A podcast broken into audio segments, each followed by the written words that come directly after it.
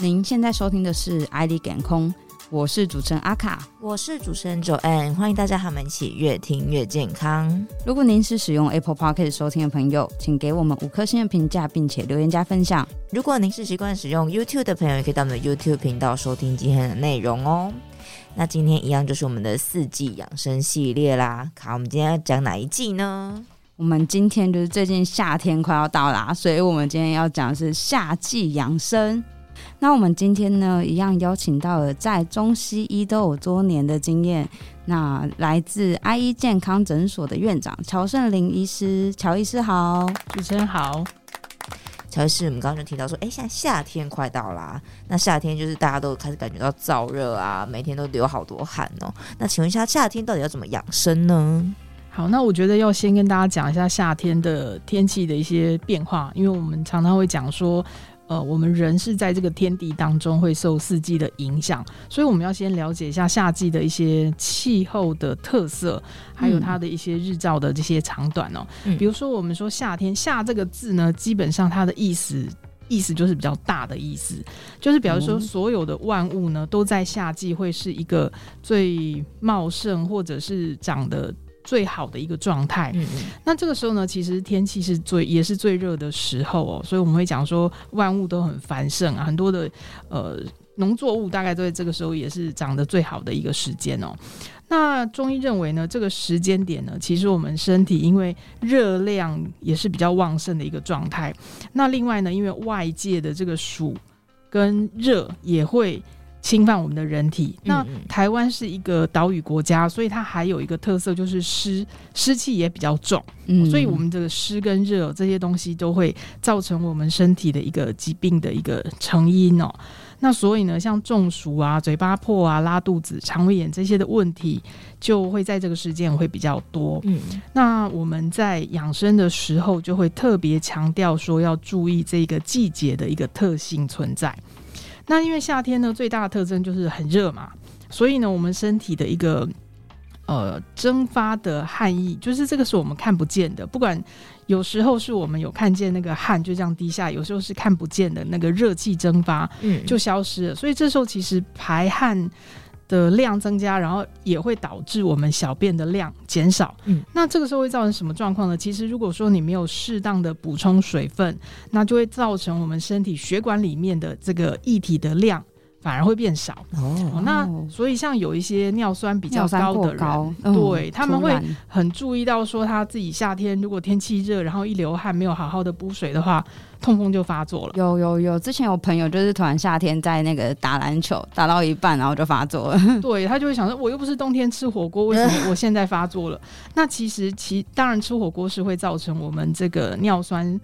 呃，制造会上升，可是我们还有另外一个原因，就是我们的排除量如果下降，或者是说身体里面的这个水分减少的时候，也会造成这些结晶，然后就会痛风就发作了。哦、所以身体的一些血管里面的容容量也是，就是水的量也要维持一个很好的量。嗯、那所以呢，我们常常会说要多喝水哦。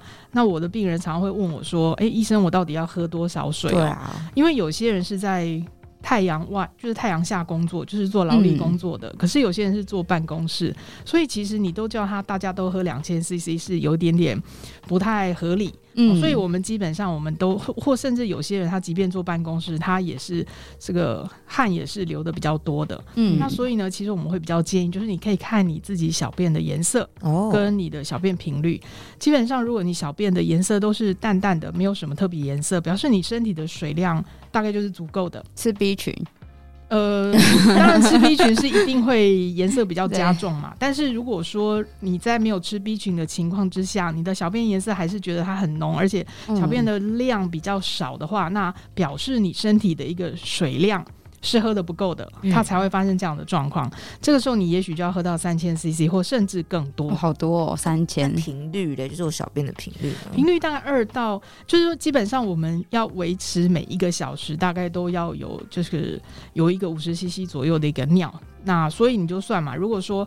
呃，我两个小时，有些人膀胱比较敏感，他大概两个小时多就要去上厕所，有可能。嗯、可是有些人他比较可以忍，他也许三四个小时才上。所以原则上，至少你一个上午或一个下午一定要有最少上一次，对，最少要能够上过一次啊。哦、如果你连一次都没有，我就觉得，诶，你可能尿量根本不够，所以你的膀胱不会叫你的大脑去找厕所。嗯，所以基本上我们还是觉得用小便的颜色会比较客观呐。嗯，对，因为其实有些人就说啊，我就一喝水就去跑厕所，那所以他就很不喜欢喝水。对，那那所以这个我就觉得说，要真的还是要看每一个人自己的一个身体状况。好，那这个是有关于我们在喝水要喝要注意自己。汗液的流失这件事情，哎、欸，请问一下，喝水是不是还有关系到体重？就是大概要怎么去计算？呃，其实我们大概你是说要怎么去，就是好像每公斤要喝多少水？对对对对，就是比较胖的人或者比较重的人，可能要喝的水要更多这样子。我认为这个就是我刚刚说的，为什么你还是要依据你小便的一些状态，因为其实每个人有时候。嗯他可能身体比较燥热的人，他其实瘦瘦的，他也是需要很多很多的水量，哦嗯、就很像做劳力工作的人，他都瘦瘦的啊，可是他还是需要喝很多的水，他消耗的很快这样子。对，所以我觉得用体重这件事情有一点点不太客观啦。那我觉得大概一般来讲，大概如果是正常的出汗量，大约就是两千到三千 CC 之间。嗯，那你怎么去衡量这个量？就是看你小便的颜色来决定，你就知道你的水喝够了没有。好，那因为我们水这个流汗流光的时候呢，就会造成血液的一个浓度会上升，这个时候就会比较不利于我们身体的代谢。就像你家里要清洁啊，如果水太少的时候，你就发现那个东西就洗的比较不是那么容易洗干净。嗯，对。那另外一件事情，就是因为大家一口渴了之后呢，第第一个就想说，那我要找水喝。可是现在人呢，因为可能环境的这个。东西选择性变多，以前人大概就是喝水、喝茶这样子。嗯，可是呢，现在大家都很喜欢喝含糖的饮料。对，哦，这个比率就开始增加了。那如果说你还是要喝两千 CC 的这种含糖饮料呢，当然就是会造成身体的一个负担哦，会造成一些肥胖啊，或甚至是说血脂肪很高。那我们常注意到有一些年轻的这个在做。IT 设计啊，或者是就是说做这些软体工程师呢，嗯、他们有一个习惯，就是喜欢手摇饮，就是不间断的在喝哦。今天你请，今天换我请，然后就是 请来请去，然后就整个办公室大家都常常在喝这个手摇饮料。那帮他们做体检的结果呢，会发现他们其实身材都还算标准，可是他们就会发现他们脂肪肝的比率还不少。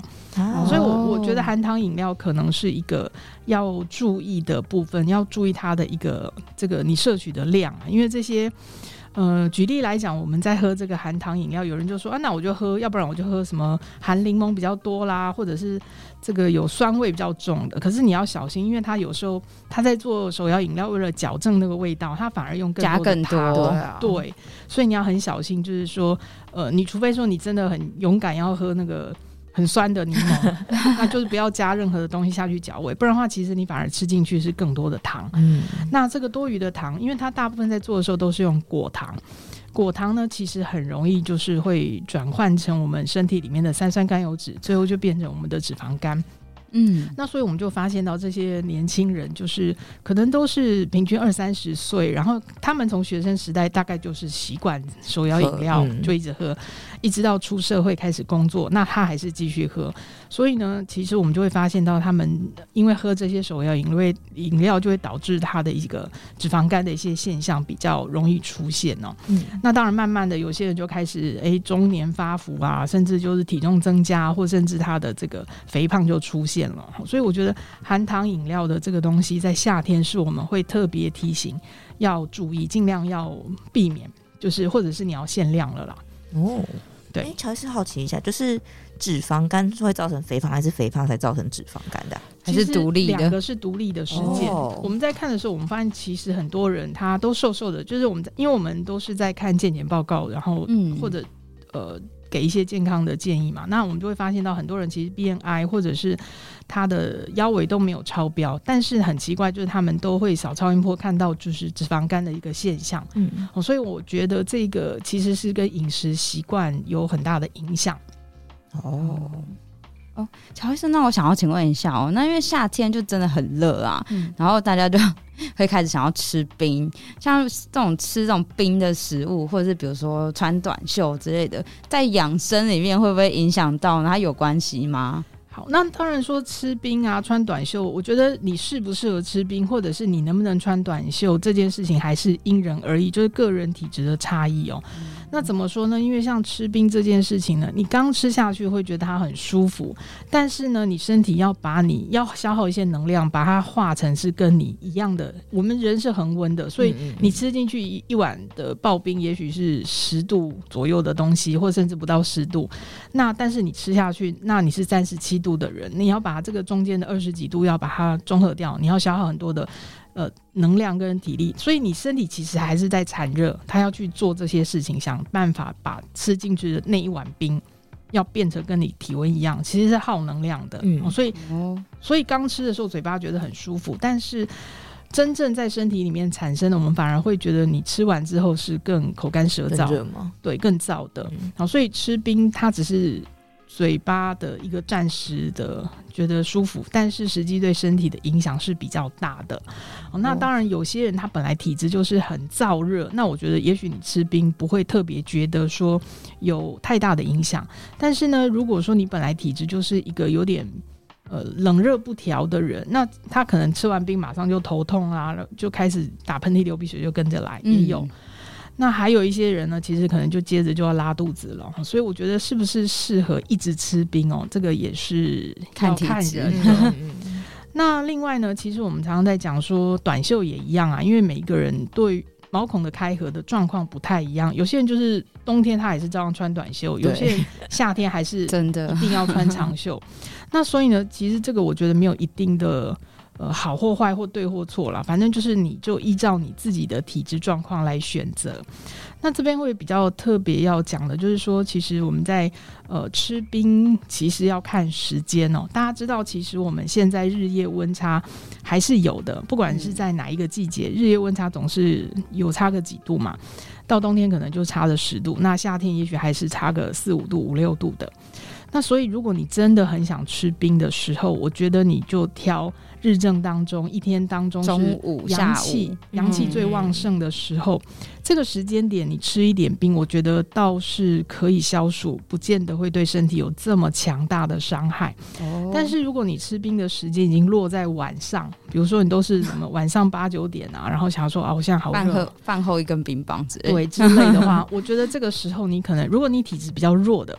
大概就不太适合了，好，所以我觉得想吃冰可以，你要挑对时间，然后看你的体质状况，你还是可以适当的吃一些冰。了解，因为乔医师呢，除了像是少吃冰，然后也就是。看自己的身体状况去穿衣服以外啊，那夏天到底还有什么方法来养生？就是可能会让我们比较呃心平气和一点，不要这么心浮气躁呢？好，那第一个当然就是说，因为其实有些人体质本来就是比较偏虚寒的，这个时候其实我们还是建议他可能在饮食上就不要吃太多寒凉的东西。那第二个就是我们讲到说夏季湿度比较大，很多人是有皮肤方面的问题，像所谓的香港脚啦、汗疱疹啊、湿疹啊。很多都会在夏天流汗的时候会变严重，嗯，所以这个时候呢，我们就自己要注意自己的一个呃，如果你是这样子这一类体质或者是有这样疾病的人，可能就是要注意呃祛湿的这个。动作就是要比较做的比较多，那另外一个呢，就是说吹电风扇当然很舒服，吹冷气很舒服哦，可是要注意自己的身体的一个呃加减衣服，比如说你晚上睡觉的时候，嗯、其实我们晚上第一个外界的环境气温也会下降，第二个你自己的抵抗力也在下降，所以晚上睡觉时候的温度设定就要比较注意，不要设定的太低。否则的话，你会变得是感冒。好喜欢吹冷气盖棉被，对，盖盖厚棉被 就很舒服。这样北极熊会哭的，坏习惯。所以其实就是说，你可以吹，就是说，当然现在的这个气候暖化的因素，让我们的环境已经不再像以前说，哎、欸，这个。冬天就自然吹自然风就会很凉，因为像比如说，如果居住在台北盆地的，那因为高楼大厦，然后这个辐射效应很强，所以那个热其实还是就算晚上了，它还是聚集在这个盆地当中很热，所以很多人他必须要整夜都是开着冷气的家庭是很多的，嗯，那就是要注意那个温度的设定不要太低。那第二个就是，如果你真的要开电风扇吹，不是开冷气，那你也不要正对着你人那个人去吹那个风。其实这样子吹起来也是会生病的。嗯、所以你就是要对着墙壁吹，然后让这个环境就是房间的空气循环，对，这样子就好了。不要正对着人吹，因为这样子其实，呃，当我们睡着的时候是抵抗力比较弱的，会反而容易招致一些感冒啊这些的一些状态。了解，哎，那巧慧师想要请问一下，我觉得在夏季呀、啊，我们有没有什么食物是适合在夏季吃？嗯，有的，像比如说，我们常常会说盛当季盛产的一些食物食材就是最好的。比如说夏天有一些西瓜、冬瓜啦，这些东西其实在夏天适量的这个吃一些是很好的。那另外呢，就是像一些呃。荷叶啦，或竹叶啊，这些去煮茶喝也是一个很好的方式。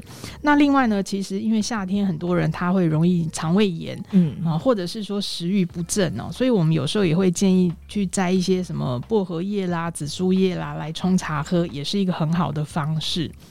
那另外呢，因为夏天很多人就是会容易觉得一流汗，然后人就特别容易累，嗯嗯、哦，那这个其实在中医上来讲，我们就讲说，哎，这个是可能。呃，流汗过多而导致阴液伤损呢，我们就会建议用生脉饮这样的一个中药茶饮来喝。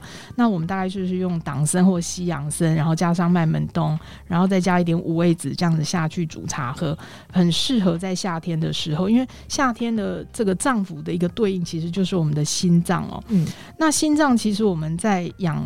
要照顾我们的心脏呢，其实它它最不要的东西叫做甜的东西哦。哦，对，那它反而适合吃什么？吃一点酸的，或吃一点苦的。酸的，好好神奇哦。对，所以它酸，它反而会收敛我们的这个流出来的太多的汗哦，就是能够收敛我们这个耗，就是蒸发掉的一些身体的一些体液。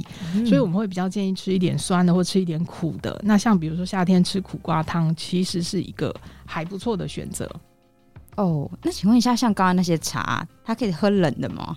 夏天的可以放凉，没有 没有问题啊。或者是说去冰啊，很不能接受喝热茶的感觉。比如说你你要喝酸梅汤啊，嗯，就是去冰，然后冰酸梅汤。对啊，其实夏天喝这个是很好，很解渴啊。嗯，对。欸那像那种酸梅汤，如果它又有加糖，这样应该就不行哦。嗯，因为我们一般煮的酸梅汤，它大概都还会加上山楂这个东西，因为山楂是一个中药嘛。那酸梅跟乌梅有一样吗？不一样，不一样的，对，但是不一样的东西。其实它这些都是可以作为酸梅汤的一个原料。嗯，那我的意思就是这些东西呢。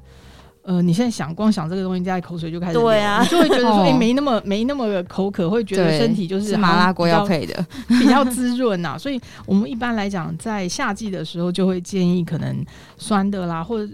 偶尔吃一点苦的，像苦瓜这种东西，其实也是对心脏来讲是还不错的。那另外呢，就是像红豆这个东西，红豆或薏仁呢，能够祛湿。台湾真的是相对比较湿度比较大，嗯，所以我们也会建议在夏天的时候，你可以去吃一点红豆啊、薏仁啊这个东西，然后去把身体多余的湿气把它排除掉，欸，这个也是很好的选择。哎，乔医生，我突然想到，因为其实像红豆或者是薏仁，蛮蛮流行，就是说只要。吃它的水，就是不要吃它的本体，这样会是有用的，也可以啊，也可以啊，也有用啊。因为其实有些人就会怕怕嘛，怕怕他觉得那个吃那个豆类都是淀粉啊，于是他就想说，那我就是煮水喝也是可以啊。哦、嗯，或者我知道有些人不喜欢薏仁的味道，嗯，对，那他如果真的不爱那个薏仁的味道，那也许就是煮成水喝也可以。煮成水不是还是会有薏仁的味道吗？没有，你就是。它就吃进去的那个味道，它会被其他东西中就是调和掉了。哦、嗯，像比如说，你如果去新加坡，他们很多的这个茶饮啊，就是都是天然的，什么薏米水啊，或者是说柠檬汁这些东西。其实我都觉得，因为呃，像新加坡，它就是没什么四季，它就只有一个很热的，对，很热的天气嘛，所以他们大概都是需要用这一类的茶饮当做饮料。对，哎、欸，肉骨茶是新加坡的吗？他是算马来西亚了，马来西亚的。我 想到上上上礼拜吧，去一间餐厅，他就是专门在卖肉骨茶，他都会配那个薏米水。哦，就想说，如果他们这么热，为什么会去吃像肉骨茶这样子？就是，而且他。好像说比较道地就很辣，就胡椒加很多。对，他们大部分用那个新香料会比较多。对，就是有点吃不下去。不过因为他们那个是他们当地当成吃早餐的方式啊。嗯，对，其实有点像我们南部也是喜欢早上喝牛肉汤、吃木鱼汤有点类似，嗯、他们比较我们的好吃多丰盛、啊。哎，乔老师，另外还有一个问题是，像红豆水或薏仁水，那黑豆水也一样的功能吗？黑豆水因为它的颜色来讲，我们比较是希望它在冬天，冬天大概就是会用黑色去补肾。哦那所以，我们用黑豆水大概比较不会讲说是在夏天的时候使用。嗯、先破梗了。好，哎、欸，那乔医师再来想要请问一下，因为常常会听到人家说冬病要夏治，为什么冬病要拖到夏天才能治疗呢？好，这个这个问题呢，我常常会举例哦，比如说。呃，我们的毛孔开为什么要把冬病要在夏天治呢？大家都知道，我们一年当中最热的季节就是在夏天这个时候啊，嗯、特别是我们的七八月这个时间哦。那你要想，我们如果说身体里面藏了一些所谓的阴寒呐，那它什么时候能够被清出来？那就是要趁着最热的时候去把它清出来。什么意思呢？就比如说，呃，有做过眼睛检查的人就知道那。个医生就是最好要帮你跟你讲说，你要点散瞳剂，他要、嗯、他要把里面瞳孔要把它强迫它打开了，然后他就可以把里面的眼底看得非常清楚。那我们的毛孔也一样，我们毛孔大部分它有自己有开合的一个功能，可是呢，其实这个毛孔里面也还是很容易藏一些东西在里面，是清不到的。嗯，它只有透过最热的这个夏天的时候，想办法要把里面的这个。所谓的阴毒啦，就是比较寒毒的东西，要把它清掉哦。嗯，所以像有些人他体质就是一直是属于比较偏虚寒的，或者他总是在冬天容易造成生病，就是他生病的原因都是跟寒气有相关的。我们就希望用最热的这个夏天的时候，把它趁着他那个毛孔是打最开的时候，我们把它清出来。哦，对，所以我们挑的时间就是用夏季最热的三个伏天这个时候来做清。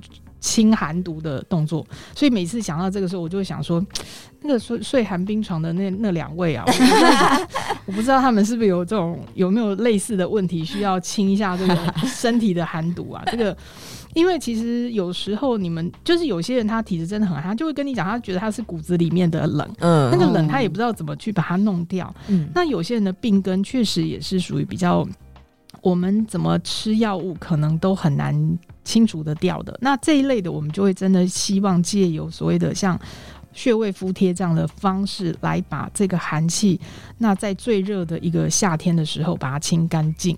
哦，那医师刚刚有讲到说三伏天还有三伏贴嘛，那这三伏天是哪三伏？那还有这个三伏贴，它的原理是什么呢？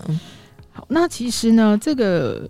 呃，所谓的一个要先找出这个伏天，要先知道我们最热的时间，基本上就是从夏至开始，然后一直呃，大概到立秋这一段时间，大概是一年当中最热的时候。嗯、所以呢，它我先讲一下我们的在计算日子或者是年，一定用天干地支下去配。嗯、所以所谓的天干地支，它就是里面呃，里面大概六十个六十个会正好是一个循环。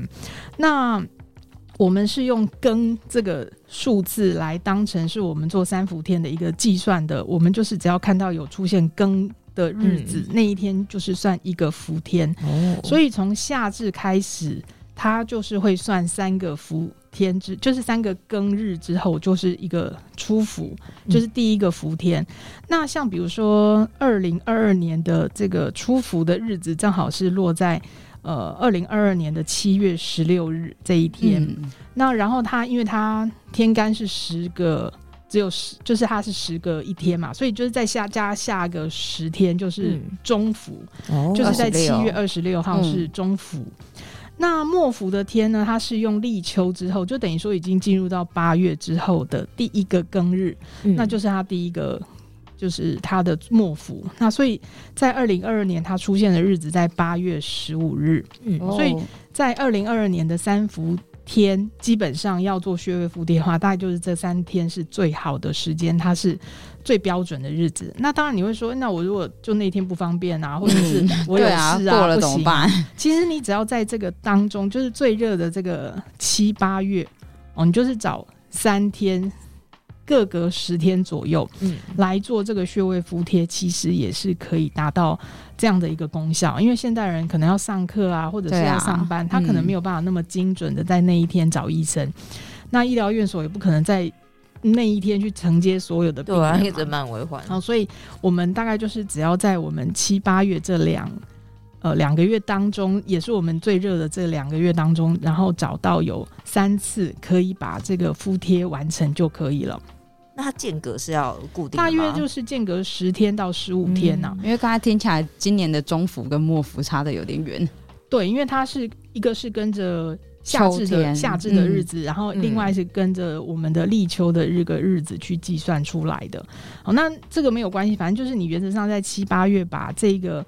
呃，大家应该也会感受得到，其实最热大概就是端午节过后开始，嗯、然后大概到也许要到八九月，台风开始来了之后就凉了。那所以我们最热确实就是在放暑假的这一段时间哦、喔嗯。那我们只要在这段时间完成三次的敷贴，其实都可以达到一样的功效，当做暑假作业，可以这样说。好，那穴位敷贴它基本上它用的是一些比较以中药来讲，它都是比较呃。热燥热的一些中药材啦，像什么细心干姜啦，或者是附子肉桂啊这些东西。那然后它会加上一些姜汁，做成一个药饼。那这个药饼呢，就会贴在我们上背部，就是上背部的一些穴位上面哦。像比如说大椎穴啊、风门啊、肺腧、定喘这些的穴位上。那为什么要贴这些穴位呢？因为其实大部分的需要做穴位敷贴的人呢，大概都是。上呼吸道疾病比较多，像比如说鼻子过敏或者是气喘的人，或甚至他有一些比较呃容易上呼吸道感染的人，嗯，就是容易感冒的人啊，其实都很适合。那所以他的。对应的穴位就是在我们的上背部，有很多属于这个呼吸道的穴位。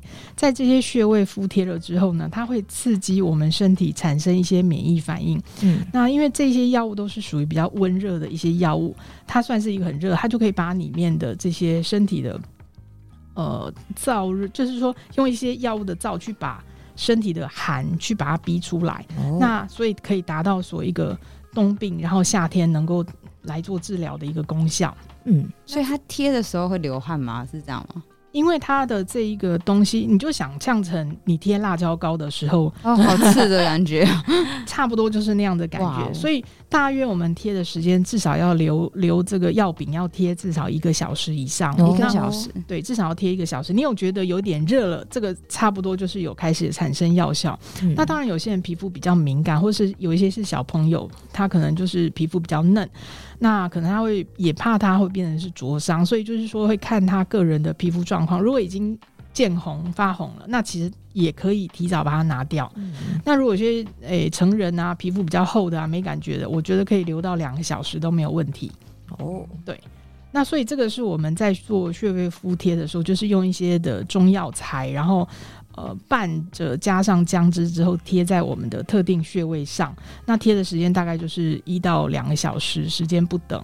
那当然，你就是在贴的过程中间呢，就要。不要去喝冰水了，然后你也不要去做很剧烈的运动，让让自己发汗哦。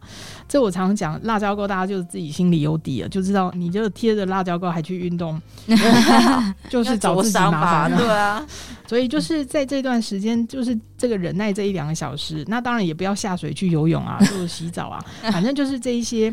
忍耐过这个一个多小时，然后就可以把药物拿掉，这样就好了。嗯，就完成第一次的敷贴，那就是三个三次的动作都做完，今年的这个敷贴就算穴位敷贴就完成了。所以，所以这要每年一次喽。那我们在呃，我们其实有做过一些临床研究，我们会发现到说，有些小朋友他如果有气喘的问题，他如果愿意能够今年、明年就是连续做三年的这个穴位敷贴，他基本上他的上呼吸道感染或者是他的过敏性的疾病，它的发生率会降低，会改善。嗯。所以这个其实我们有做过一些临床研究的。医师，我想要请问一下，那是三伏贴是一定要呃由中医师来贴吗？还是？这个是可以直接请亲友帮忙贴或自己贴的。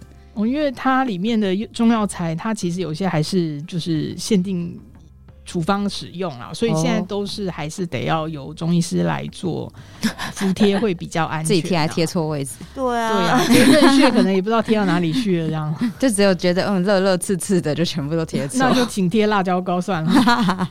嗯，那医师，那这种三伏贴有有哪些人会是比较不适合的吗？还是大家都 OK 呢？哦，当然了，还是有些人不适合，像孕妇啊，或者是他，比如说他比较对这些已经早就知道他对这些成分会过敏的人，哦、我们当然就不建议他，或是他当时已经在发烧、正在感冒当中，也不适合啊，因为他就已经在发炎中。嗯，那为什么它会产生这样的疗效呢？因为这个它透过穴位的一些敷贴，会去改变我们身体的一些免疫状况，去调节我们的免疫系统，这是它最重要的一个功效的原理。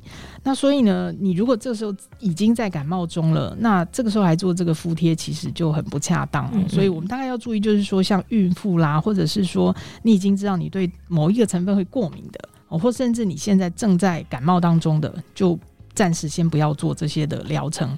哦，我问一个实战题，就是如果我今天要去贴，因为我看它应该会贴在背部嘛，那它是贴的时候是需要把衣服全部脱掉吗？所以大家是要怎么穿怎么样的衣服去贴呢？你只要能够露出上背部，穿泳衣去贴可以，穿泳衣可以啊，穿泳衣也可以啊。你只要能够露出上背部的都可以，啊，上背或者是说你领口很大的，你可以嗯整个拉露出上上背部的就可以了。哦，好。那今天就非常感谢乔医师哦。其实大家都会在夏天会感觉到一些不舒服，那其实这都是非常正常的现象，因为天气的变化嘛。那就是请大家要听从今天乔医师的指示，告诉大家说，哎，夏天到底要怎么养生，可以让我们越来越健康哦。对，那刚刚有提到呢，夏天可以把冬病夏治，就三伏贴。那大家如果有兴趣的话，也要好好把握七月到八月这个时间哦。好，那今天就到这边啦，谢谢，拜拜。